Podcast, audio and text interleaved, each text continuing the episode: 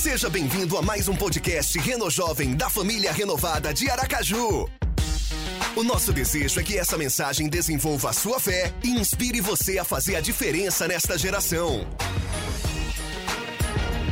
Então fique ligado, aproveite a mensagem, porque aqui tem lugar para você também. Dentro dos dez mandamentos, a gente está extraindo um princípio de cada mandamento. Hoje já vamos para o oitavo mandamento. E cada princípio que nos leva para um relacionamento mais próximo, mais íntimo, mais profundo com Deus e com as pessoas.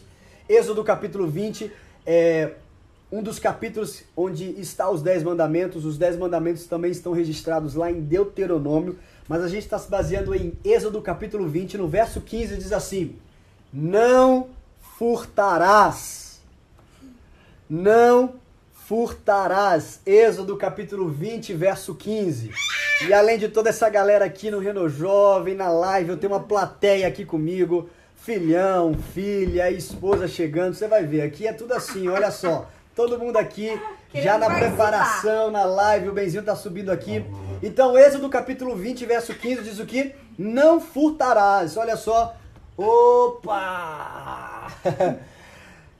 o que está por trás desse mandamento? O princípio por trás desse mandamento que a gente vai tratar hoje é o princípio da confiança. Confiança. E aqui eu quero agradecer a todo mundo que foi lá no feed do Reno Jovem, que comentou no convite que a Amanda fez. E não apenas comentou, não apenas curtiu, mas repostou no seu Instagram, enviou para muitos amigos. Gente, tá surtindo efeito, temos alcançado muitas pessoas. Aqui, ó, mais de 5, 6, 7, 8 pessoas pela primeira vez. Sejam todos bem-vindos e fiquem até o final, porque Deus vai falar com você sobre confiança nesse mandamento não furtarás. Agora, galera, vamos lá. Analisar todo o contexto. O que será que Deus estava tentando ensinar a uma nação que passou 430 anos escravos no Egito? Um povo que viveu como escravo mais de 400 anos em outro país. O que Deus estava querendo dizer ou ensinar com este mandamento? Nós precisamos entender isso. Primeiro, entender o contexto, o que estava se passando ali. E eu acredito que Deus estava tentando dizer que eles não precisariam furtar ou roubar, porque o Senhor cuidaria e daria provisão e sempre os ajudaria. Eu acredito que através deste mandamento Deus estava dando o ensinamento ou a seguinte mensagem para aquele povo: olha só, preste atenção, confia em mim e vocês não vão precisar furtar e nem roubar. O princípio da confiança de hoje vai basear em cima desse mandamento: não furtar. Não furtar. Agora eu quero ler com você Efes, Efésios, desculpa, Efésios, capítulo 4, verso 25 até o verso 28. Vamos lá? Efésios, capítulo 4, verso 25. Interessante que nesse texto que a gente vai ler, o apóstolo Paulo está escrevendo uma carta para um, para uma cidade, para uma igreja que estava localizada em Éfeso, e ele vai trazer princípios, aliás, é, ensinamentos, lições ou uma ligação com, com o mandamento que a gente já falou, com o mandamento que a gente vai falar hoje, com o mandamento da próxima live. Preste atenção. Efésios capítulo 4, verso 25. Vamos juntos, gente. Olha só, o Jefferson acabando de entrar aqui na live do Reno Jovem, que honra. Seja muito bem-vindo, sempre aqui recebendo a galera top da igreja, da família renovada de Aracaju. É, Tiago, Jefferson, Shaw e fora a galera do Reno Jovem aqui que sempre faz a diferença. Diz assim, portanto, olha só, Efésios 4, 25. Portanto, cada um de vocês, olha só, olha só, deve abandonar a mentira e falar a verdade ao seu próximo. Isso aqui tem a ver com o próximo mandamento, com a nossa próxima live, tá ok? Mas aí ele continua pois todos somos membros de um corpo. Então, gente, Nós todos fazemos parte de um corpo. Vamos acabar com a mentira? Vamos falar a verdade um para o outro? É isso que o apóstolo Paulo está dizendo. Verso 26. Quando vocês ficarem irados, não pequem. E aí eu quero saber, quando foi que a gente falou de raiva? Quem lembra aqui qual live ou qual foi o mandamento, alguma coisa que a gente falou de live? Vem comigo aqui, não perde não, não perde a, a atenção não. Vamos lá. Qual foi o mandamento? Qual foi a live onde nós falamos de raiva? Já dei a pista. Qual? Eu dei a pista aqui atrás. Quem pegou, pegou. quem, quem tá lembrando? Quem tá lembrando? Vamos ver, vamos ver. Não, não. Ah, ah, ah. ah acertou, grande vitória. No sexto mandamento. No sexto mandamento. Quando vocês ficarem irados, não pequem. Certo? Continuando. Apaziguem a sua ira antes que o sol se ponha. 27. E não deem lugar ao diabo. Na live sobre o adultério, nós falamos que o adultério abre uma porta para o inimigo entrar.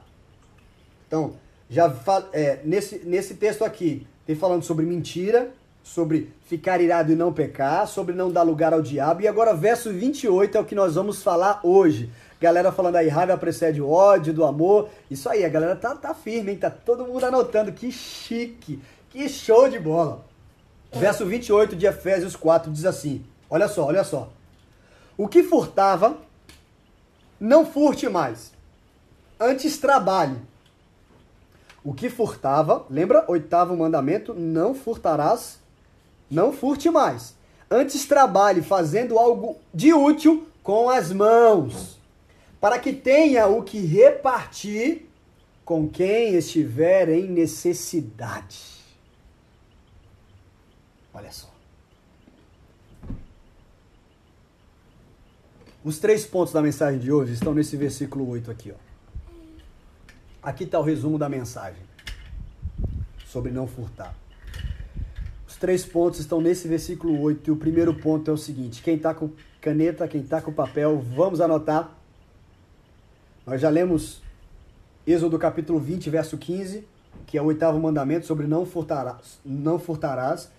Lemos Efésios capítulo 4, do versículo 25 ao, 20, ao 28, e a primeira parte da mensagem de hoje é o seguinte: pare de furtar. Pare de roubar. Simples assim. Esse é o primeiro ponto. Pegou? Pega aí.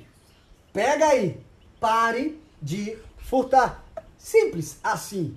Mas tão difícil. Eu vou te explicar por quê. A gente tem que parar de furtar se a gente quiser desenvolver o princípio da confiança em nossa vida.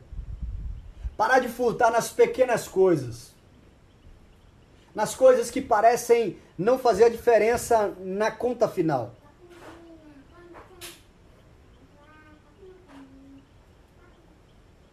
Quando a gente estudou uma série no Reno Jovem, no Reno Jovem presencial sobre atos, hábitos, a gente falou o seguinte: pequenas decisões são importantes Pequenas boas decisões são importantes, assim como pequenas ruins decisões também são importantes. Então, as pequenas boas decisões nós devemos praticar porque elas são importantes e nós devemos excluir pequenas ruins decisões porque elas também são importantes. Se a gente continuar tomando pequenas decisões ruins, aquilo vai nos afastar e vai gerar um hábito ruim na gente. Então, aqui sobre a questão de parar de furtar, é a gente parar de roubar ou de furtar nas pequenas coisas, nos detalhes pequenos, naquilo que não parece pecado ou pecadão. E aí eu quero voltar com você no momento em que Deus deu ao povo de Israel o maná. Em outras lives aqui a gente já falou sobre o, o maná, que foi o alimento de provisão de Deus durante o deserto para aquele povo. Você lembra e você sabe que o maná foi dado por Deus ao povo de Israel antes dos dez mandamentos. Agora, um detalhe é que o maná que Deus deu a esse povo era exatamente a quantidade exata para as pessoas existentes. Não faltou maná. O maná, a provisão de Deus. E não faltou maná para o povo. E aí eu quero ler com você Êxodo capítulo 16, verso 16. Êxodo 16, 16. A vitória já está aqui. Já está dando spoiler. O povo não confiou que o maná viria no dia seguinte. Mas vamos lá, não, vamos lá, vamos lá, vamos lá, vamos lá. Eu gosto assim, gente que já vai, já tá lá na frente. É isso aí. Assim ordenou o Senhor. Olha só, cada chefe de família recolha quanto precisar. O povo tá lá no deserto, Deus tá dando a ordem, diz assim, ó, gente, pode recolher o que quiser, o quanto precisar. Um jarro, ou seja, um homer, que é uma medida de capacidade para secos entre 2 a 4 litros. Então, um jarro para cada pessoa da tenda.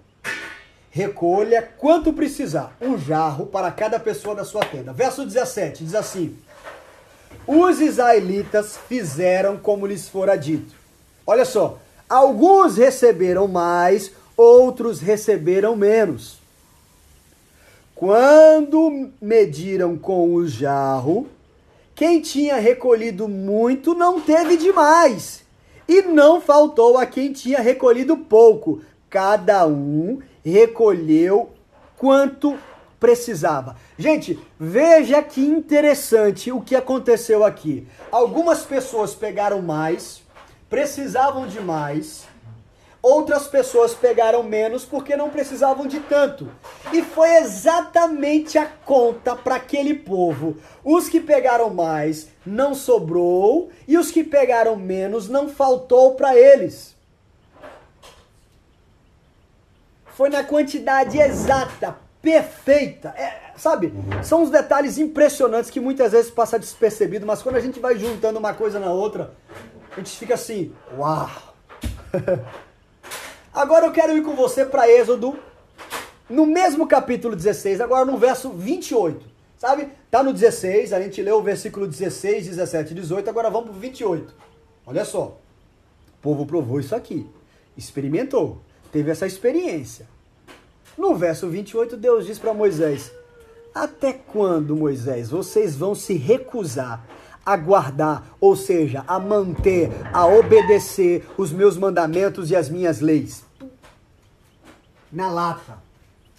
Na lata, Deus falando para Moisés: Até quando vocês vão se recusar a obedecer, a manter, a guardar o que eu estou ensinando a vocês? É como se Deus estivesse dizendo para aquele povo: Até quando vocês vão se recusar a confiar 100% em mim? Uau. E aqui eu vou pegar o que a Vitória já falou.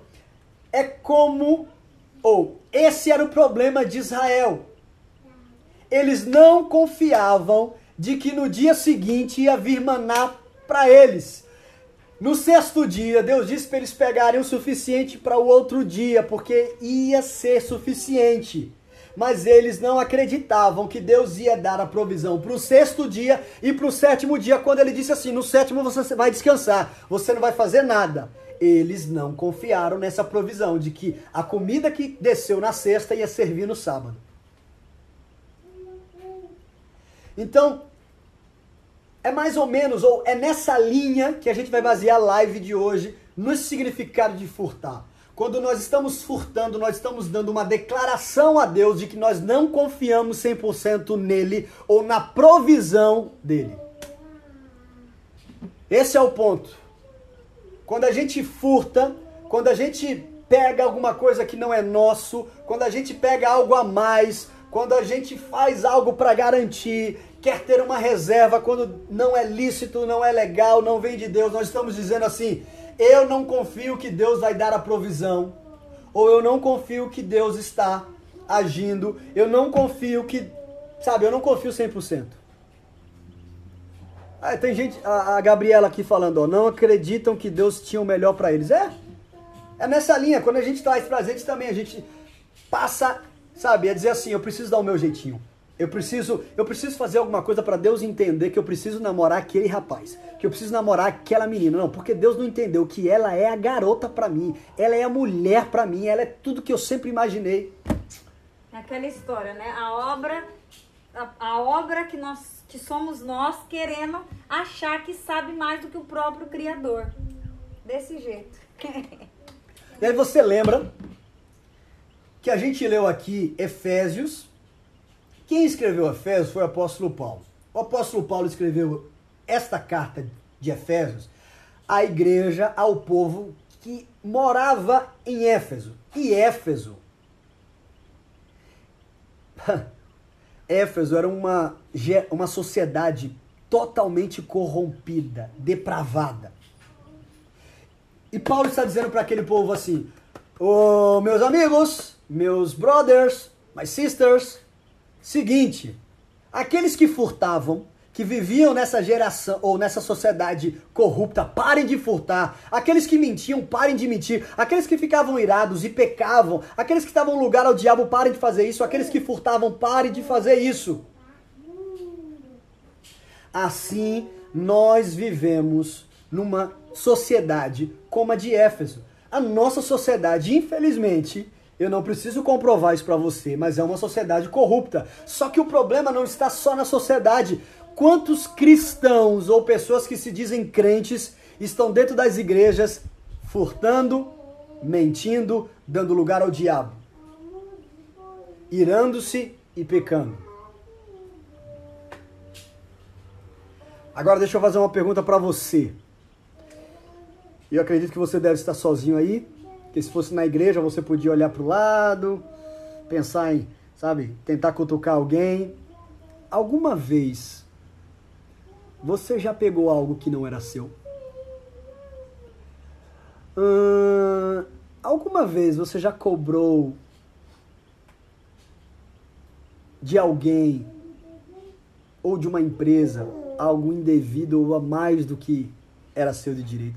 Alguma vez você recebeu um troco a mais e fingiu que não entendeu que estava a mais e foi embora? Fingiu que não viu. Você já deu um jeito para não pagar tudo e, sabe, enrolar aquela situação, o governo, a prefeitura. Você já deixou de trabalhar algumas horas que eram obrigatórias para você trabalhar lá na empresa?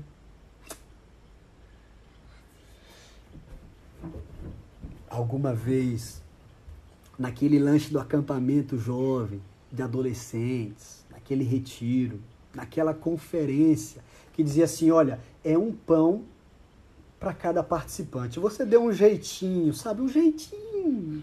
E conseguiu dois, conseguiu três, quem nunca bebeu mais do que era o necessário? Ah, como o Burger King aqui fazia a gente pecar. Só pode beber durante os primeiros 15 minutos. Ai, meu Deus do céu, só posso beber refil durante os 15 minutos iniciais. Quem é dessa época aí? Quem é da minha idade pegou isso no Burger King que só podia beber no refil aos primeiros 15 minutos? Ah, meu Deus do céu, ali é, tá de brincadeira comigo, uma propaganda enganosa, não é verdade? Fala, fala pra mim, fala pra mim. Deixa eu falar para você e falar para mim. Tudo isso é furtar. É sobre isso que a gente está falando, ou que vai falar hoje.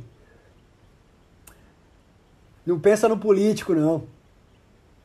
Não pensa nele, não. Não pensa nela, não. Não é só aquele que furta milhões.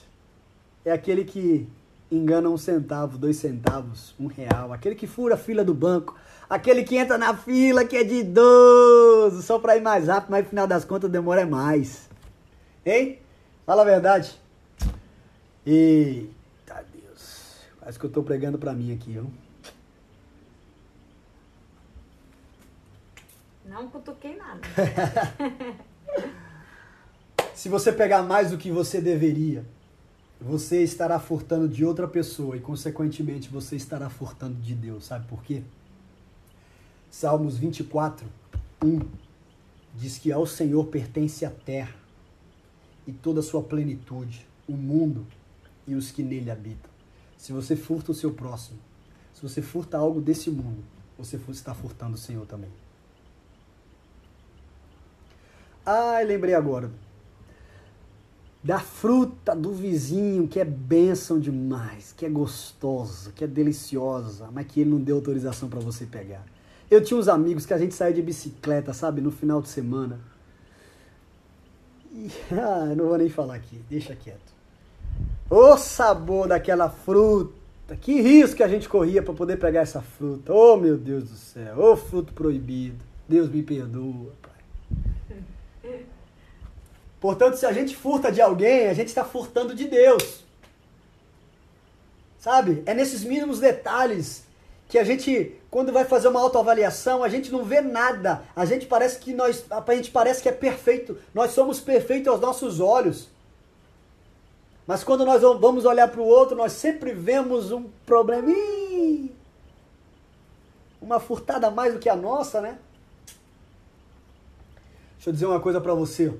A pessoa que aprende a furtar é a mesma pessoa que aprende a adulterar. Ela começa a andar no engano.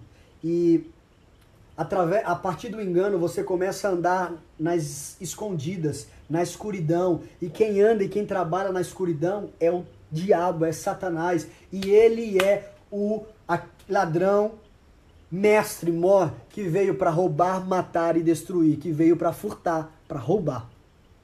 João capítulo 10, verso 10. Mas quando você desenvolve o princípio de confiar a Deus, você passa a não mais furtar. Ou seja, isso não me pertence, isso não é meu, isso não foi destinado a mim. Ih, rapaz, olha a pergunta aqui. Existe o, craqueada. Ai, meu Deus do céu. Meu Deus do céu. Olha só, tá vendo aí? É.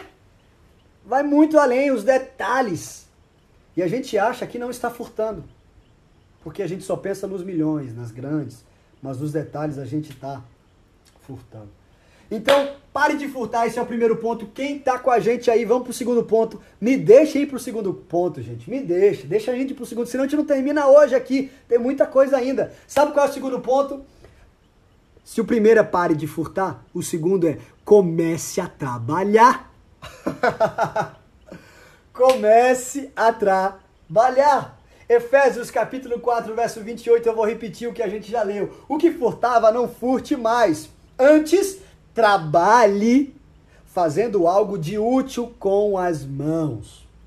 Agora deixa eu dizer uma coisa para você. Não é simplesmente ter um emprego, porque eu conheço pessoas que possuem um emprego, que têm um emprego, mas não trabalham, ou fingem que trabalham, ou trabalham pela metade, ou furtam metade daquilo que deveriam trabalhar. Assim também eu conheço pessoas que trabalham pesado, sabe? Que colocam a mão na massa, que colocam a mão no arado, que trabalham arduamente, que se entregam, que não ficam no WhatsApp, que não ficam no Facebook, que não ficam no Instagram nas horas de trabalho. Esse trabalho para Deus é aquele trabalho que exal, é, que deixa você exausto, que deixa você cansado. E é esse trabalho que gera uma recompensa para você. Aquele que ganha do seu trabalho duro. Esse é quem Deus abençoa. Deus abençoa aquele que trabalha de verdade, que trabalha para valer, que coloca as suas mãos naquilo que é útil, naquilo que é verdadeiro e não finge que trabalha. O quarto mandamento está conectado a esse oitavo mandamento. Quem lembra qual é o quarto mandamento? Vamos lá, galera, vamos participar. Quem lembra qual é o quarto mandamento? Valendo aqui, sabe o que? Sabe o que? Vou ficar devendo. De, só um elogio e um parabéns. O quarto mandamento. Quarto mandamento. Quarto mandamento. É, é isso aí. Quarto mandamento. Descanso. Presta atenção, o descanso existe por causa do trabalho. Se não existisse descanso, ou se não existisse trabalho, não era necessário ter descanso. Já descansa toda hora, né? Se você não trabalha, você não precisa descansar. Então, o quarto mandamento, ele, ele existe por causa do oitavo mandamento. Você precisa de um dia de folga porque você trabalhou. E aí, quando você confia em Deus como seu provedor, ele abençoa o trabalho das suas mãos, ele abençoa o seu trabalho, ele provê seu dia de descanso. Guarde isso, anota essa frase aqui, escreve quem é rápido para escrever. Quando você confia em Deus como seu provedor, ele abençoa o seu trabalho e provê o seu dia de descanso. Quando você confia em Deus como seu provedor, ele abençoa o seu trabalho e ele provê o seu dia de descanso. O plano de Deus, preste atenção. O plano de Deus é que a gente trabalhe e se alegre com o trabalho. A gente ouve aí né, nessas carreiras, nesses treinamentos, é, nessas imersões, que, olha, você tem que acordar e ter um propósito, você tem que trabalhar naquilo que você é apaixonado. É, é isso. Deus quer que você se alegre com o seu trabalho. Deus não quer que o trabalho seja um peso para você. Que você faça algo, sabe, apenas para sobreviver.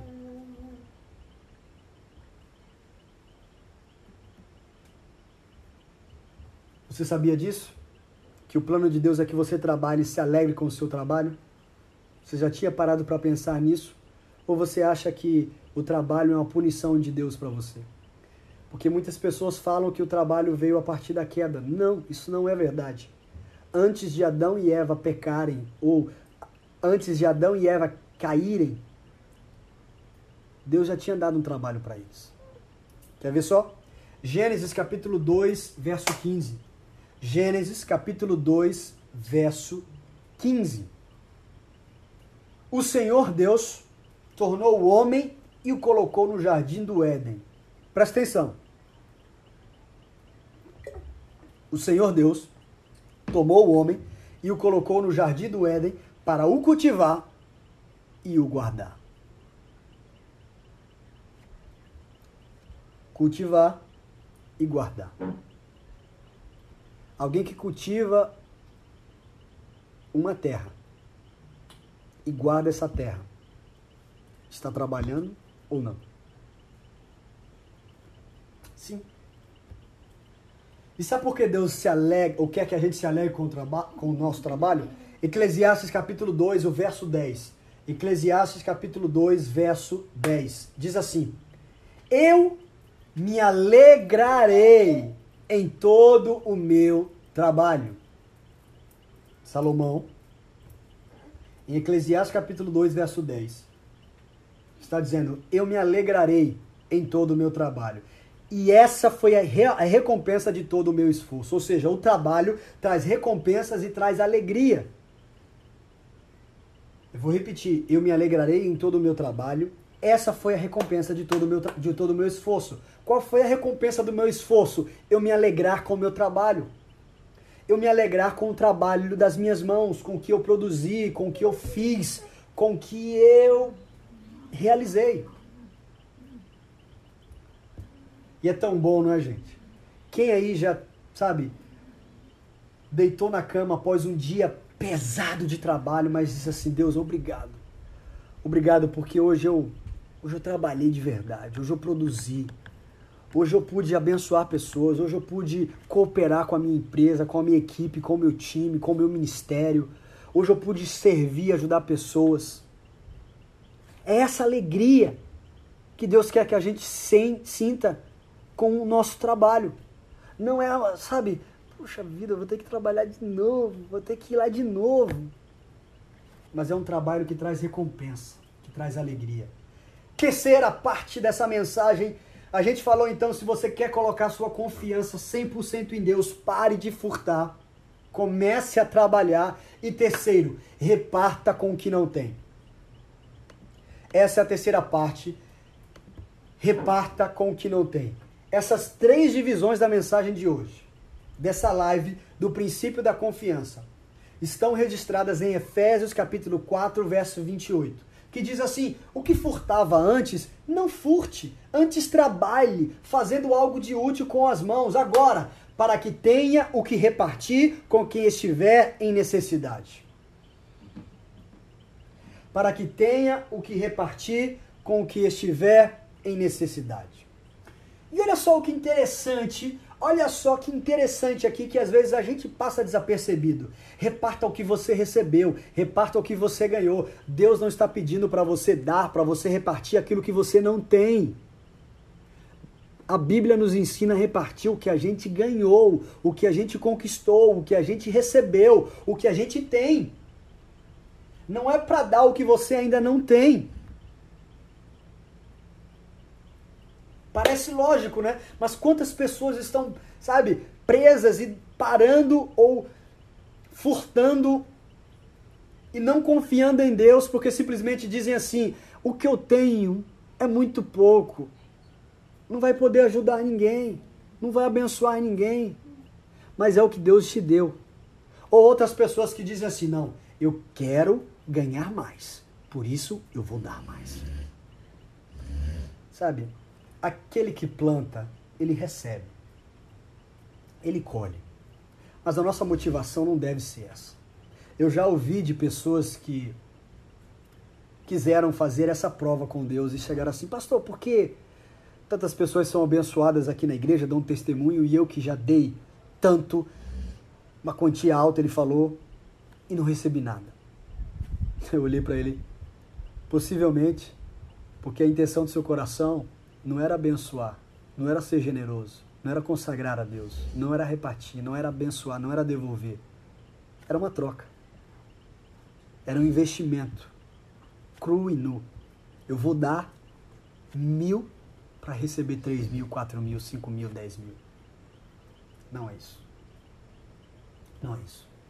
E eu acredito que uma das maneiras que nós mais furtamos a Deus é quando pegamos o que pertence a Ele e administramos do nosso jeito. Volto a dizer, quando nós não devolvemos a Deus, quando nós não consagramos a Deus, quando nós não confiamos 100% em Deus, nós estamos dando uma declaração a Ele que nós não confiamos nele de que nós sabemos administrar melhor o dinheiro, melhor o recurso, melhor o tempo do que ele. Quando a gente diz, eu não preciso descansar, nós estamos dizendo que aquele que criou o descanso não tem capacidade ou sabe menos do que a gente, ou que criou o descanso para uma outra geração, para outro tempo.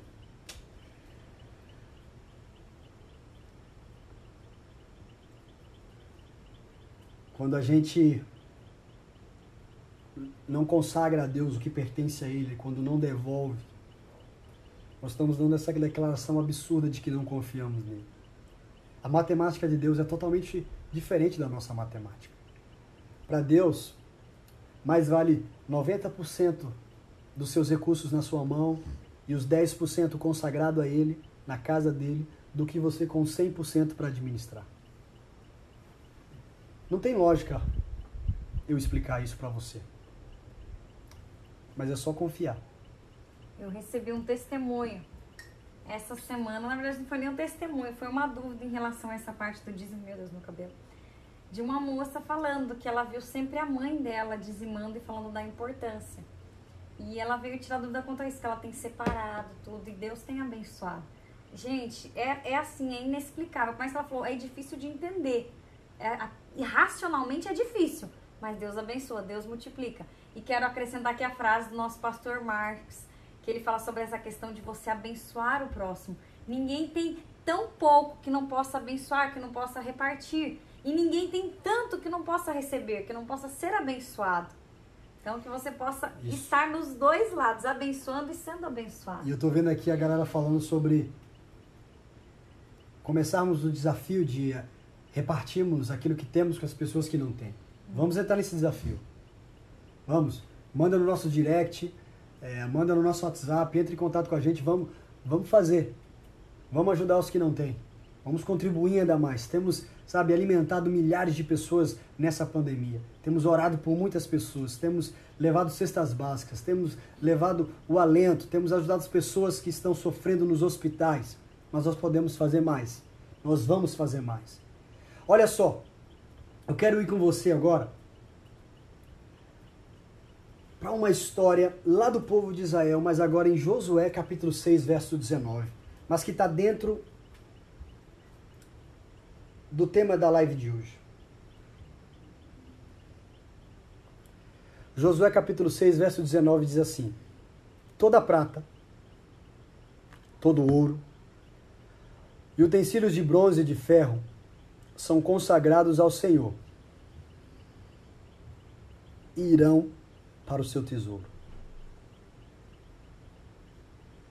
Presta atenção. Deus estava dizendo para Josué e para aquele povo, dizendo assim, ó, toda prata, todo ouro, todos os utensílios de bronze que vocês vão conquistar nessa cidade devem ser consagrados a mim. E vão para o tesouro. Deus disse para aquele povo que ia dar uma terra para eles, a tão famosa terra prometida.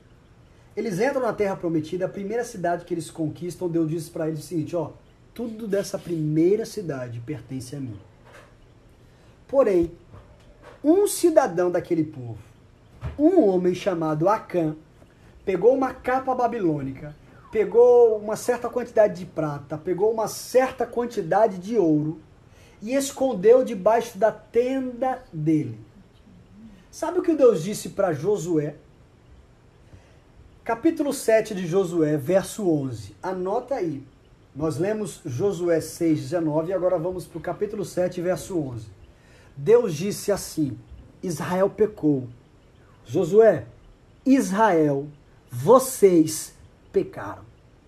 Vocês quebraram a minha aliança, aquilo que eu lhes havia ordenado, pois tomaram das coisas condenadas. Vocês furtaram mentiram e até debaixo da sua bagagem o puseram. Eu vou repetir, assim como o adultério, o furto nos faz nos tornarmos enganadores, mentirosos. E sabe quem é o pai da mentira?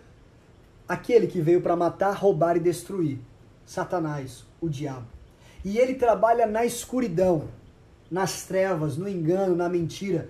E assim o diabo tenta nos corromper, nos transformando em imitadores dele e nos levando para a escuridão, fazendo com que a gente minta, fazendo com que a gente furta, fazendo com que a gente esconda e engane.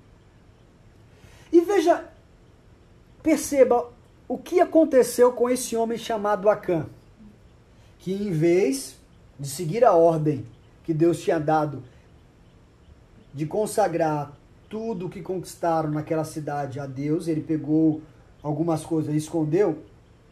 Veja o que aconteceu com Acã. Ele não entrou na terra prometida.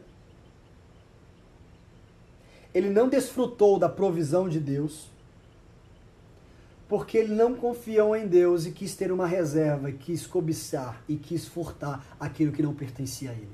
Deus disse: todo ouro, toda prata, tudo que vocês conquistarem nessa primeira terra me pertence. Não importa qual a motivação de Acã. Se foi por cobiça, se foi por não acreditar na provisão de Deus, mas aquilo não pertencia a ele. Ele furtou. E assim Acã não desfrutou da provisão de Deus na vida dele.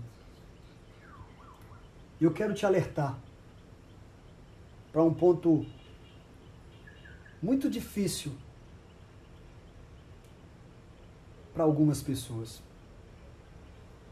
O dízimo não pertence a nós. O dízimo pertence a Deus.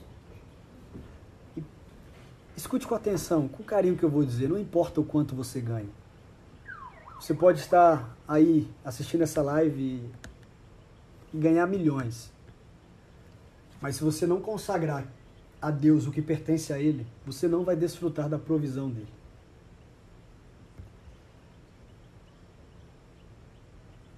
Deus, através desse mandamento, estava ensinando sobre o princípio da confiança para esse povo. Assim como no jardim do Éden, Deus chamou Adão e Eva e disse assim: Olha, todas essas árvores, todas essas árvores, vocês podem comer do fruto dela, com exceção de uma. Essa não é para vocês. Confie em mim. confiem que ela não pertence a vocês. Não deve ser usada para vocês ou por vocês. Dois irmãos foram levar uma oferta para Deus. Um deles, chamado Caim, consagra os frutos da terra. O outro irmão, chamado Abel, Abel consagra os primogênitos, as primeiras crias do seu rebanho. Caim, com a sua oferta, demonstra que não confiava 100% em Deus. Porque para você dar o primeiro para Deus, você precisa confiar nele. E Caim não deu. Nós lemos que todo o ouro, toda a prata, todos os utensílios da primeira cidade da Terra Prometida, que se chamava Jericó, deveria ser consagrada e entregue a Deus. Por quê? Porque Jericó era a primeira cidade, ou seja, o primeiro fruto pertence a Deus. Deus estava dizendo: confiem em mim, consagrem a primeira conquista a mim, todo o resto vai ser abençoado para vocês. Deixa eu dizer uma coisa para você. Preste atenção, ouça isso. É muito melhor viver na provisão de Deus. É muito melhor viver na provisão de Deus. E muitas pessoas não têm vivido na provisão de Deus porque têm furtado, porque não têm confiado 100% em Deus. A Bíblia está nos dizendo, as Escrituras estão nos dizendo o seguinte: você pode confiar em Deus mesmo diante de uma cova dos leões, como Daniel confiou. Você pode confiar em Deus mesmo diante da fornalha ardente, como aqueles três jovens, Sadraque, Mesaque e Abdenego, confiaram. Você pode. Você pode confiar em Deus mesmo diante do mar vermelho, fechado, e você está sendo seguido por um exército, como o povo de Israel estava e avançou. Escute agora, você pode confiar em Deus mesmo diante do Covid-19, mesmo diante das escolas fechadas, mesmo diante dos empregos das empresas fechadas, mesmo diante, diante da economia parando, mesmo diante da crise política, você pode confiar em Deus, confie na provisão de Deus. Pare de furtar, comece a trabalhar e reparta o que Deus tem dado para você. É isso. Você sabia que Israel foi a única nação em que não instituiu a pena de morte para aquele que furtava ou roubava. Sabia disso? Todos os outros, outros povos daquela época tinham pena de morte para quem furtava e roubava. Deus tinha dado uma ideia para eles. Deus tinha dado uma direção para eles. E quase todo o capítulo 22 de Êxodo é falando sobre a restituição para aquele que roubou, para aquele que furtou. Deus inventou ou Deus instituiu a restituição para aquele povo. Aquele que tinha, que furtava ou que roubava deveria restituir. E sabe o que a palavra hebraica restituição significa? Sabe? Primeiro, significa voltar a uma condição original. Restituir significa voltar a uma condição original. E a outra palavra que dá significado à restituição no, no hebraico é remover a culpa e a vergonha. Remover a culpa e a vergonha. E aqui eu estou chegando ao final da mensagem, eu quero que você preste atenção nesse ponto. Você sabe o que Deus faz com as pessoas que furtam? Ele simplesmente dá uma oportunidade de voltar à condição original e de viver uma vida sem culpa e livre da vergonha.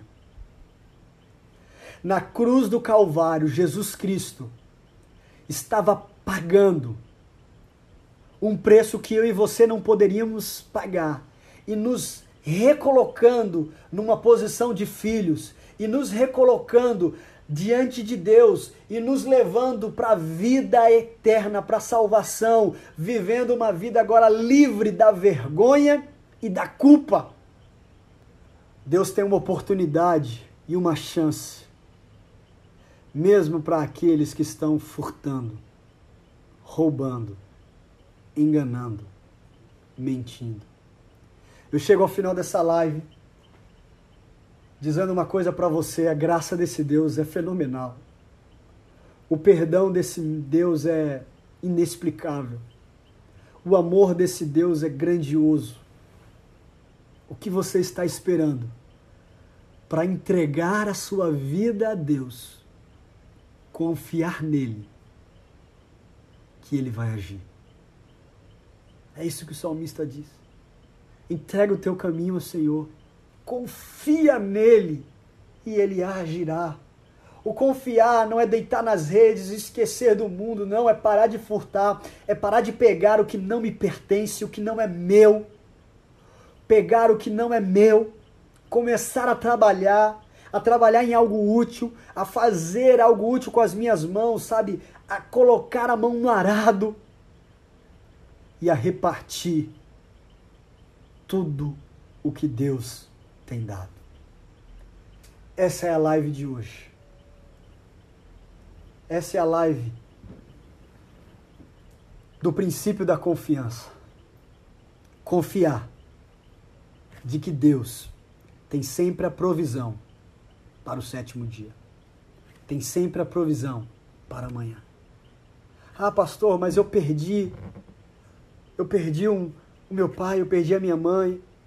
Sabe, eu, eu perdi aquela chance, eu perdi aquela oportunidade. Deus é um Deus de novos começos. Deus é o Deus que faz novas todas as coisas. Confia na provisão dele.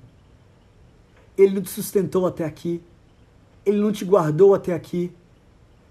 Você não passou por desafios e venceu e sobreviveu e está vivo esse desafio que você está enfrentando, essa morte, essa dificuldade, essa doença, esse desemprego, sabe, essa falta de dinheiro não vai matar você, não deve matar você. Confia na provisão de Deus. Confia na provisão de Deus. Eu quero orar por você agora no final dessa live. Eu quero convidar a Amanda para vir aqui para fazer essa oração. Você que está aqui com a gente hoje, você que deseja entregar 100% da sua vida para Deus. Eu quero que você diga: Eu quero entregar 100% da minha vida a Deus. É, sinalize aqui na nossa live, porque a palavra de Deus diz: Aquele que me confessar diante dos homens, eu confessarei diante do Pai, mas aquele que me negar diante dos homens, eu negarei diante do Pai. Palavras de Jesus. Confesse hoje Jesus Amém, como Senhor da sua vida, como provedor da sua vida. Diga, eu confio, eu confio em Deus. Quem vai ser a primeira pessoa na live de hoje que vai dizer isso? Quem vai ser a primeira pessoa? Quem vai ser? Amém, amém, amém. Que Deus abençoe a sua vida. Que Deus abençoe você. Você hoje vai provar de algo novo, da provisão de Deus. Você vai entrar. Você tem uma terra prometida para você. Você tem uma terra para conquistar. Você tem um Hebrão para conquistar. Nós queremos orar por você. Nós queremos orar por você. Glória a Deus pela sua vida. Glória a Deus pela sua vida. Glória a Deus pela sua vida. Glória a Deus pela sua vida. Não tenha vergonha, não tenha medo. Essa é a chance, essa é oportunidade que Deus está dando para você. Hoje, hoje, hoje. Vamos orar? Vamos orar? Senhor Deus, eu coloco a vida de cada Sim, um Deus. que está participando dessa live em tuas mãos Sim, agora. Senhor. Paizinho querido, que o Senhor venha e abrace a cada um. Que o Senhor abrace, ó Pai, como aquele Pai que trouxe a verdade nesse momento. Sim, mas aquele Pai que abraça e traz um recomeço. Aquele Pai que nos ajuda a consertarmos a nossa vida, nos alinharmos com a tua vontade, Senhor. ó Pai. Oh Deus, obrigado, Senhor, porque o Senhor tem Amém. nos ajudado creio, a nós não oh, furtarmos mais, a confiarmos em Ti plenamente, a não duvidarmos, Senhor a não duvidarmos que o Senhor está no controle, que o Senhor está cuidando de tudo. Oh, Nos ajude, Paizinho. Oh. A sermos fiéis a Ti. Sim, assim como Deus. o Senhor tem sido fiel a nós. Em cada local que o Senhor oh, nos Pai, colocar. nos ajude a multiplicar, abençoar oh, o próximo, a repartir sem medo, mas com alegria. Porque o Senhor tem nos abençoado e por isso nós estamos abençoando o próximo, Amém. porque nós somos abençoados Amém. pelo Senhor. Amém. Paizinho querido, Sim, faça Senhor prosperar Deus. cada um que está ouvindo essa mensagem, não somente na área financeira, mas em todas as demais áreas. Que eles venham a prosperar, para que assim eles tenham como abençoar outras pessoas. E com essa prosperidade, eles demonstrem cada vez mais a sua fidelidade. Eu te agradeço e profetizo milagres em todas Amém. as áreas. Fé, confiança e salvação. Em nome de Jesus. Amém. Amém. Amém. Lembre-se, a sua confiança não está nos recursos, a sua confiança não está na sua inteligência, a sua confiança não está no patrão, na sabedoria que você tem, a sua confiança está em Deus. Onde Deus colocar você, onde Deus colocar a planta dos seus pés, demonstre confiança, gratidão a Ele. Deus é melhor. Faça a sua parte. Este é o fim de mais um podcast Reno Jovem. Siga-nos também no Instagram, arroba Renojovem. Até o próximo episódio.